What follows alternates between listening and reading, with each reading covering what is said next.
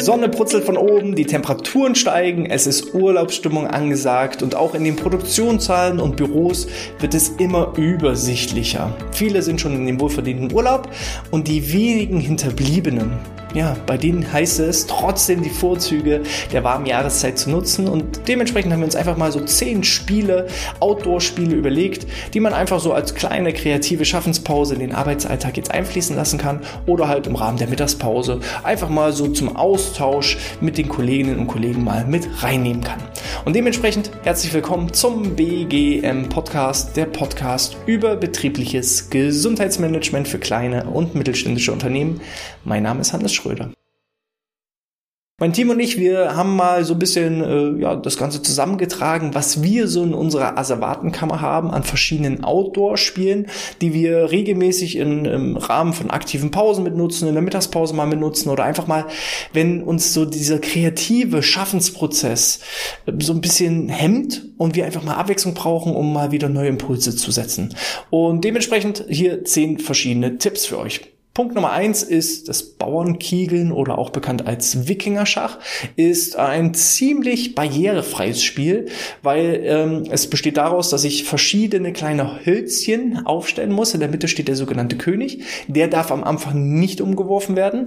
Es können äh, das Ganze in Teams gegeneinander gespielt werden oder auch eins gegen eins. Also wenn ihr auch relativ wenige im Büro seid, sobald ihr jemand anderen findet, könnt ihr das Spiel auch äh, gegen eine Person spielen. Ihr könnt aber auch in Teams gegeneinander antreten. Theorie theoretisch, wie beim richtigen Schach auch, kann man das Spiel sogar alleine gegen sich selbst spielen. Aber ich weiß nicht, wie es euch geht. Also ich spiele ungern Schach alleine gegen mich und ähnlich ist es auch beim Wikinger-Schach. Von daher sucht euch zumindest irgendwie einen Kontrahenten, einen Gegner, den ihr eliminieren könnt, indem verschiedene Hölzer auf seiner Seite aufgestellt werden und auf eurer Seite. Ihr steht äh, eine gewisse Distanz voneinander entfernt.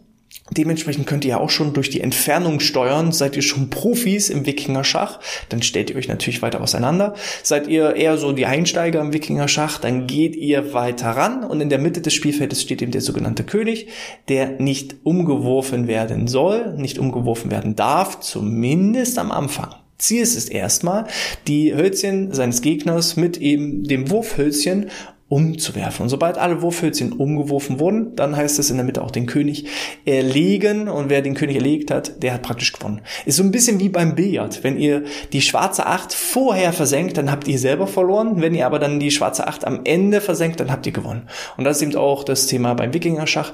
Ist ähm, für jung, für alt, für dick, für dünn, für Mann, für Frau eigentlich für alle geeignet. Es ist eher eine Art Geschicklichkeitsspiel, solange ihr nicht so weit auseinander steht, äh, dass ihr schon Vorteile habt, weil ihr extrem weit werfen müsst, ähm, dass eine gewisse Muskelkraft gefragt ist. Aber nein, so weit geht man natürlich nicht auseinander. Es ist eher ein, ein Geschicklichkeitsspiel, wo ja, Technik, Wurftechnik entscheidend ist, vielleicht auch eine gewisse Strategie entscheidend ist und äh, dementsprechend ein Spiel, was wir regelmäßig auch mal in den Mittagspausen mit einfließen lassen.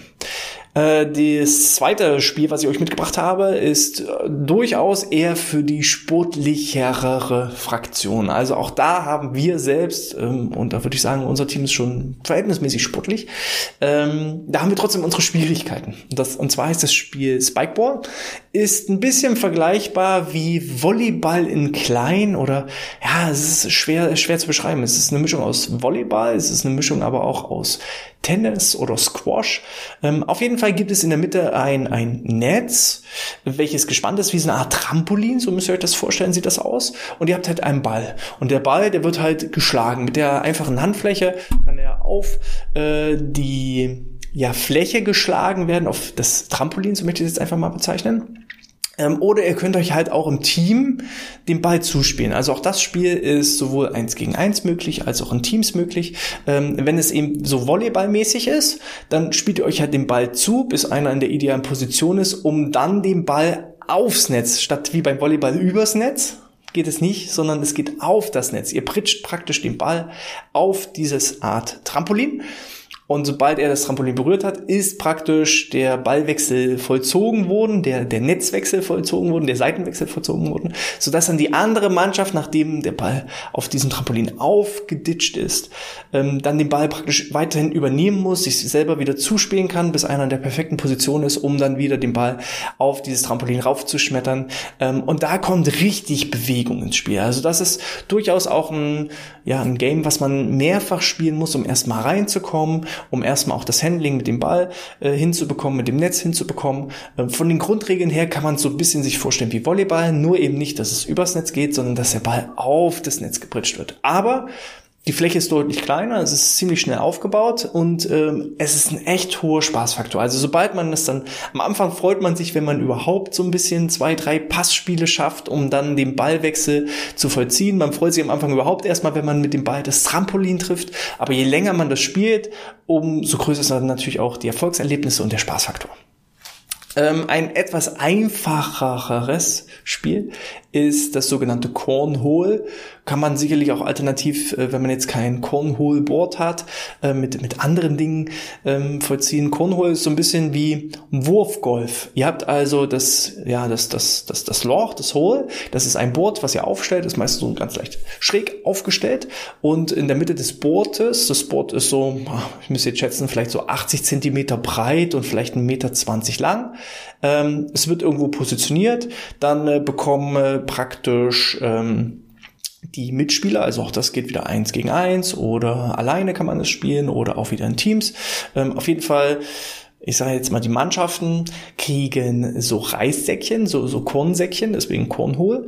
Und diese Säckchen müssen praktisch auf dem Boot platziert werden und idealerweise ins Hole, in, in das Loch äh, reingeworfen werden. Also jedes Mal, wenn ein Säckchen im Loch landet, dann hat man entsprechend einen Punkt erzielt. Und die Mannschaft oder der Spieler, der die meisten Punkte erzielt hat, hat dann gewonnen. Ähm, man kann dann eben auch das Ganze nochmal ein bisschen schwieriger machen, indem man richtig wie Parcours aufbaut, ähnlich wie auf so einem Golfplatz. Ähm, man kann die Säckchen vielleicht auch immer weiter ranwerfen, so ein bisschen dann wie Boccia-Style. Und äh, man muss auch mit Strategie arbeiten, weil wenn ich das Loch natürlich mit meinen eigenen Säckchen zubaue, sodass meine Konkurrenz das Säckchen nicht in das Loch werfen kann oder vermeintlich vielleicht sogar auch noch beim Versuch sein Säckchen in das Loch zu werfen, äh, dabei meine Säcke ver, ja, in, in, im Loch platziert, äh, dann ja, sind das natürlich umso schönere Punkte.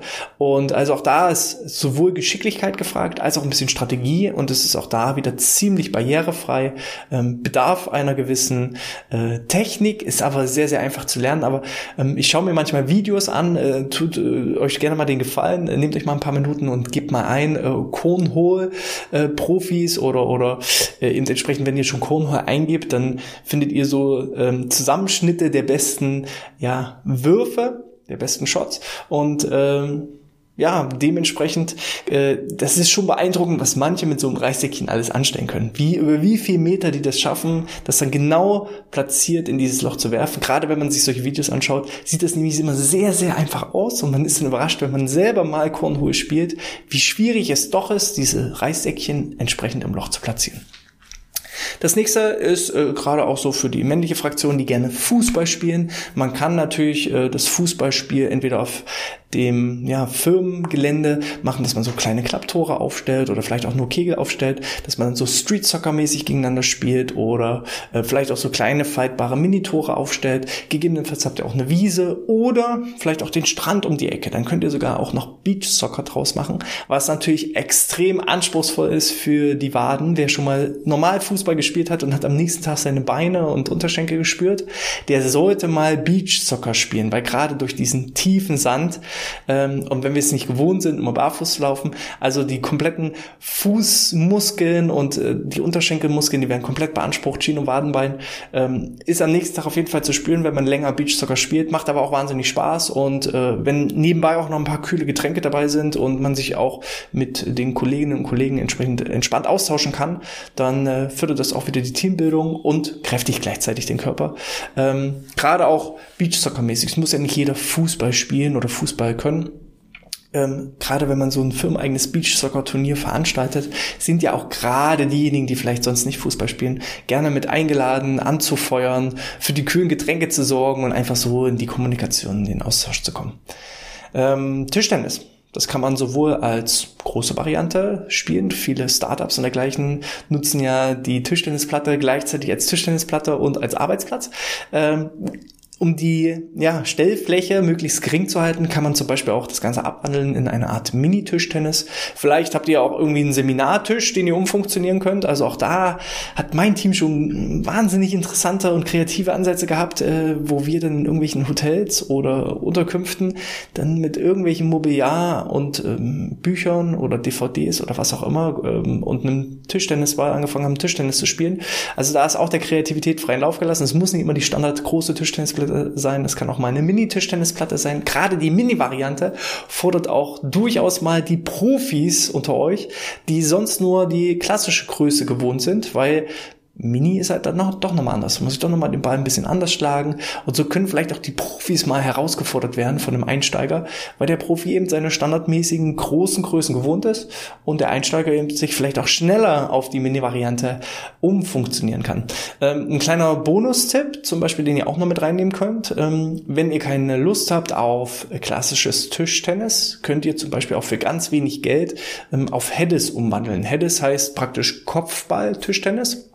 Der Hedis-Ball ist so ein kleiner Gummiball, den, den gibt es für wenige Euros auch im Internet häufig zu erwärmen und ähm, ist eben ein sehr weicher Ball, der aber auch eine gewisse Oberfläche hat, äh, die so ein bisschen mehr Grip hat, so dass man eben wirklich mit dem Kopf ähm, über mit klassischen Tischtennisregeln ähm, immer übers Netz spielen kann und dann praktisch auch den kompletten Körper im Einsatz hat. Das merke ich immer so, wenn ich lange Tischtennis gespielt habe, dann tut mir immer der eine Schulter weh am nächsten Tag, dann merke ich, dass die Muskeln angespannt wurden.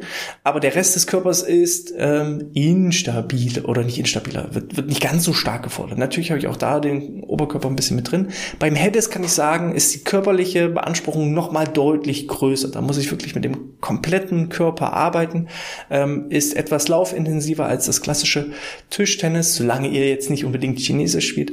Und äh, das kann ich auf jeden Fall empfehlen. Also ähm, guckt einfach mal in eurer Umgebung. Viele Städte haben ja auch solche Steintischtennisplatten. Vielleicht habt ihr direkt auch vor eurem Büro irgendwie die Möglichkeit, äh, Tischtennis zu spielen oder Headis zu spielen. Und wenn nicht, selbst die Anschaffung einer Mini-Tischtennisplatte ist mit wenigen äh, Euros auch schon getätigt. Ähm, sorgt auf jeden Fall für Spaß, für Abwechslung und nimmt auch nicht ganz so viel Platz ein. Und im E-Fall kann man es auch noch als Arbeitsplatz umfunktionieren. So, nächster Punkt, den ich habe, ist, äh, ja, früher hieß es Federball, heute heißt es Badminton. Eine Sportart, die vielleicht auch den ein oder anderen reiferen Kollegen wieder zum Vorschein holt. Also äh, sich irgendwie beim Beach Soccer äh, ja die, die Beine kaputt zu machen. Davor haben vielleicht auch viele ähm, im reiferen Semester so ihre Herausforderungen und vielleicht auch Ängste und Bedenken und Zweifel. Aber Federball und Badminton, das weckt bei vielen so ein bisschen auch so diese Kindheitserinnerung.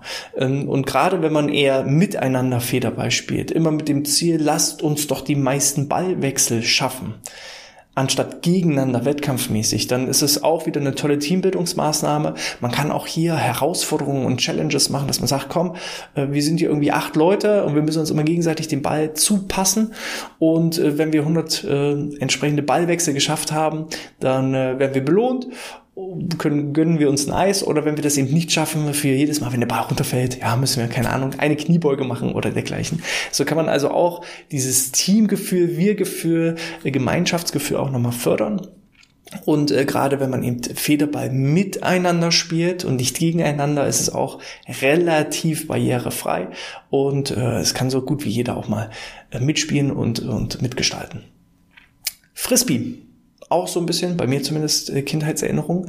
Ähm, auch hier finde ich, äh, man braucht eine gewisse Übung, um Frisbee zu spielen. Frisbee ist am Anfang nicht unbedingt einfach. Klar, werfen kann so gut wie jeder, aber dass das Ding auch so fliegt, dass beim Gegenüber ankommt, das ist schon mal etwas anspruchsvoller. Frisbee, äh, zumindest ist mir das so bekannt, äh, kann man nur maximal, also muss man mindestens zu zweit spielen, gerne auch mehr, aber alleine spielen ist halt schwierig mit Werfen und gleichzeitig fangen.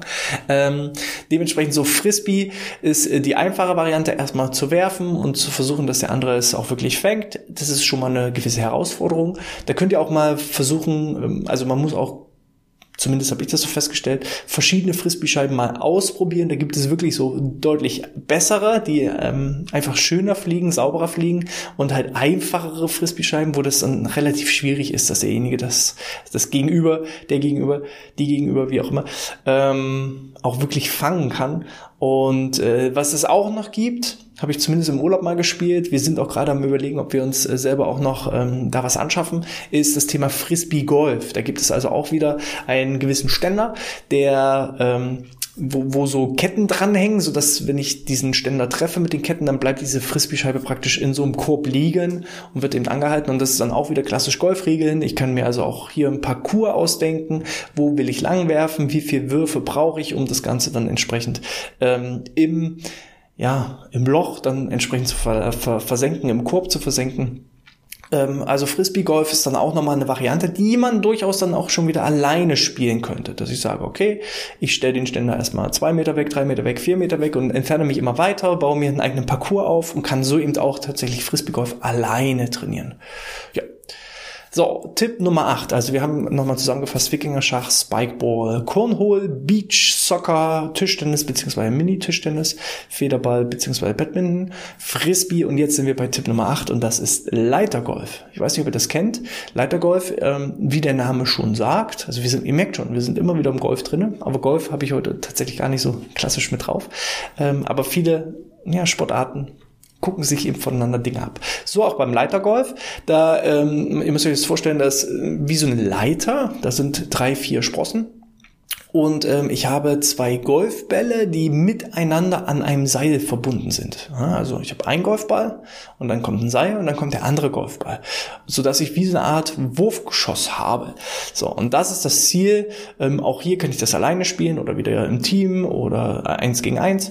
Ähm, ich muss versuchen, meine drei, vier, fünf äh, ja, Wurfgeschosse, also die die verbundenen Golfbälle auf dieser Leiter zu platzieren. Und dann kann man eben sagen, okay, ähm, wir müssen als erstes Sprosse 1 treffen. Wer Sprosse 1 getroffen hat, äh, muss als nächstes Sprosse 2 treffen und dann Sprosse 3, Sprosse 4. Oder man sagt eben, okay, wer auf die vierte Sprosse kommt, kriegt vier Punkte, wer auf die dritte Sprosse kommt, kriegt drei Punkte und dann wer die meisten Punkte hat, hat gewonnen. Da gibt es auch so verschiedene Varianten, wie man das spielen kann, dass ich mich von unten hoch arbeite oder von oben nach unten arbeite oder eben Punkte sammle. Ähm, ja, Ziel ist halt einfach, mit einem gekonnten Schwung, mit einem gekonnten Wurf, die beiden Golfbälle so zu werfen, dass sie sich eben um diese Leitern dieses Gestells entsprechend ringsrum hangeln. Und ihr müsst euch jetzt vorstellen, als ob halt einfach so eine Leiter unten halt befestigt ist mit Füßen, dass sie frei steht und dann müsst ihr das entsprechend versuchen ranzuwerfen. Gegebenenfalls kann man das zu Hause vielleicht auch noch nachbauen mit der richtigen Leiter und man braucht dann bloß irgendwie etwas, ähm, was eben ja, Gewichte hat, wie eben zwei Golfbälle und dazwischen ist eine Schnur und äh, um da entsprechend das Ganze auf der Leiter zu positionieren. Das ist vielleicht so eine kleine Challenge für zu Hause, die man dann nachbauen kann. Punkt Nummer neun ist Street Racket. Da will ich gar nicht allzu viel sagen. Ähm, dazu gab es ein sehr, sehr, sehr ausführliches Interview. Schaut da einfach mal rein in unserem Kanal und gebt mal ein Street Racket. Da habt ihr auch einige Bilder und dergleichen, um euch das richtig vorzustellen. Was Street Racket ist, kurz und knapp, ähm, mindestens zwei Personen oder mindestens eine Person hat wieder einen Schläger in der Hand. Es gibt dann so einen Softball und ähm, das Ganze wird eben nicht schmetternd gegeneinander so richtig gespielt, sondern auch hier steht es im Fokus, eher miteinander zu spielen. Ähm, ich kann auch da viele Varianten einbinden, um das für Profis schwieriger zu machen, um für Einsteiger einfacher zu machen. Ist auch ziemlich barrierefrei, geht eigentlich schon ab einem Alter von vier, fünf Jahren bis hoch ins hohe Alter. Ähm, also von daher will ich gar nicht zu viel verraten. Wenn ihr wissen wollt, was Street Cricket ist, schaut euch gerne da das entsprechende Video an. So, und der letzte zehnte Punkt ist äh, einfach das Thema Volleyball. Auch hier finde ich, ist es relativ barrierearm, barrierefrei, weil ich muss auch hier Volleyball nicht immer eins zu eins im Match gegeneinander über ein richtiges Netz spielen, sondern ich kann auch einfach den Volleyball besorgen stelle mich in der Gruppe mit meinem Team, die gerade da sind, einfach ähm, hin. Gegebenenfalls stehen wir gegenüber und wir wollen uns einfach den Ball zuspielen. Und Ziel ist es immer, den Ball möglichst lange in der Luft zu halten. Das ist die Challenge. Das ist die einfache Variante, die auch wirklich teambildend ist. Nebenbei kann man sich unterhalten, austauschen. Wir haben auch schon Meetings durchgeführt, während wir Volleyball gespielt haben. Also das finde ich so, ist äh, so, so ein Volleyball, den kann man immer mal irgendwo äh, im Lager haben oder im Kofferraum haben, um einfach mal lockerlässig irgendwo auf einer freien Fläche Volleyball zu spielen. Im Büro selbst geht es vielleicht nicht, aber in der Produktionshalle selbst würde es schon wieder in der Produktionshalle auch funktionieren oder eben auf dem Parkplatz oder auf einer grünen Wiese oder eben dann schon wieder die herausfordernde Beach-Volleyball-Variante. Aber das ist ganz euch überlassen. Falls ihr noch mehr Tipps, Tricks habt zum Thema Outdoor-Spiele, die man auch mal so schnell und unkompliziert in der Mittagspause oder eben für Kurzmeetings auch mal mit einbauen kann, dann schreibt das gerne in den Kommentaren oder hinterlasst eine 5-Sterne-Bewertung in iTunes oder der Apple Podcast App. Auch da könnt ihr entsprechend nochmal so ein paar Kommentare hinterlassen. Ich freue mich über alles. Schreibt mir alternativ gegebenenfalls nochmal eine E-Mail an info.outness.de. Ich stehe euch mit Rat und Tat zur Seite und freue mich auf euer Feedback. In diesem Sinne, ich wünsche euch alle, alles Gute, bleibt gesund, bis zum nächsten Mal und sportfrei.